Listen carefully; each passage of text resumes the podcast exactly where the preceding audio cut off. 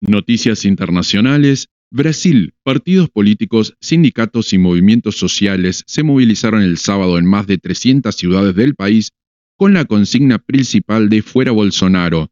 La Central de Movimientos Populares estimó la participación de 600.000 personas y comparó las movilizaciones con las que en 1984 exigieron el fin de la dictadura. Recientemente la Comisión Parlamentaria de Investigaciones de la Pandemia, CPI, confirmó que Bolsonaro demoró la compra de vacunas de Pfizer y CoronaVac pese a haber recibido ofertas. Brasil, la firma local Biom anunció el viernes un acuerdo con la compañía china CanSino para la importación de su vacuna anti-COVID y la posibilidad de que en el futuro pueda ser fabricada en Brasil. La CanSino, de recibir la autorización oficial, se sumará a otras vacunas que ya se están utilizando contra el COVID-19, como Pfizer, AstraZeneca, Sinovac y la de Johnson Johnson. Estados Unidos. Decenas de miles de personas participaron en la marcha de mujeres a nivel nacional debido al récord de intentos durante este año de anulación de la interrupción legal del embarazo, que alcanzó 47 de los 50 estados. El desencadenante fue un fallo de la Corte Suprema que aprobó la prohibición de la ILE a partir de la semana 6 de gestación cuando muchas personas no saben que están gestando, inclusive en casos de violación o incesto. Luego del fallo, el presidente Joe Biden prometió un esfuerzo de todo el gobierno para revocar la ley tejana. Estados Unidos. Un tribunal federal suspendió la orden de una corte de primera instancia que forzó a la administración a detener la expulsión de familiares migrantes con niños en la frontera con México en línea con una orden sanitaria vinculada con la pandemia.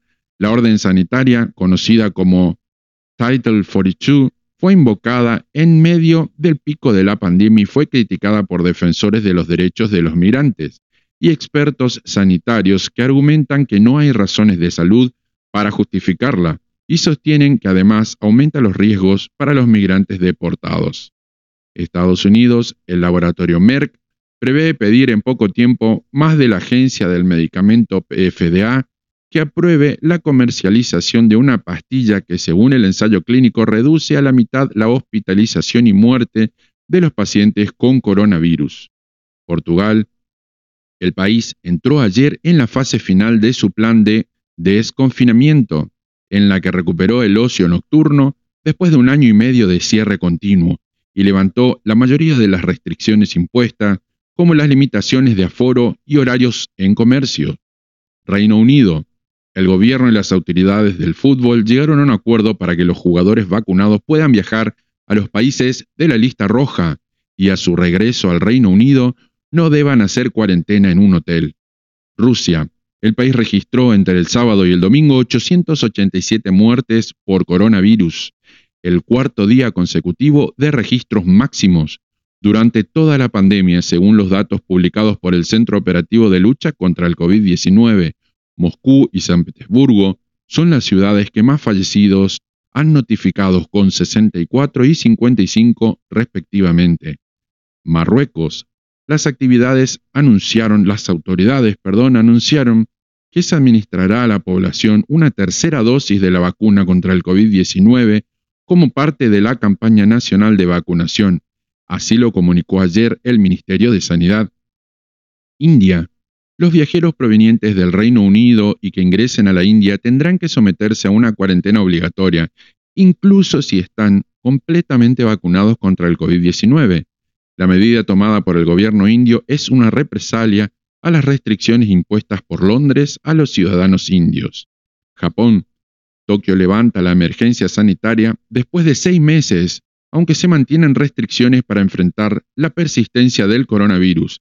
El gobierno nipón decidió poner fin a la emergencia, ya que el país experimenta un descenso de contagios y mejora la disponibilidad hospitalaria.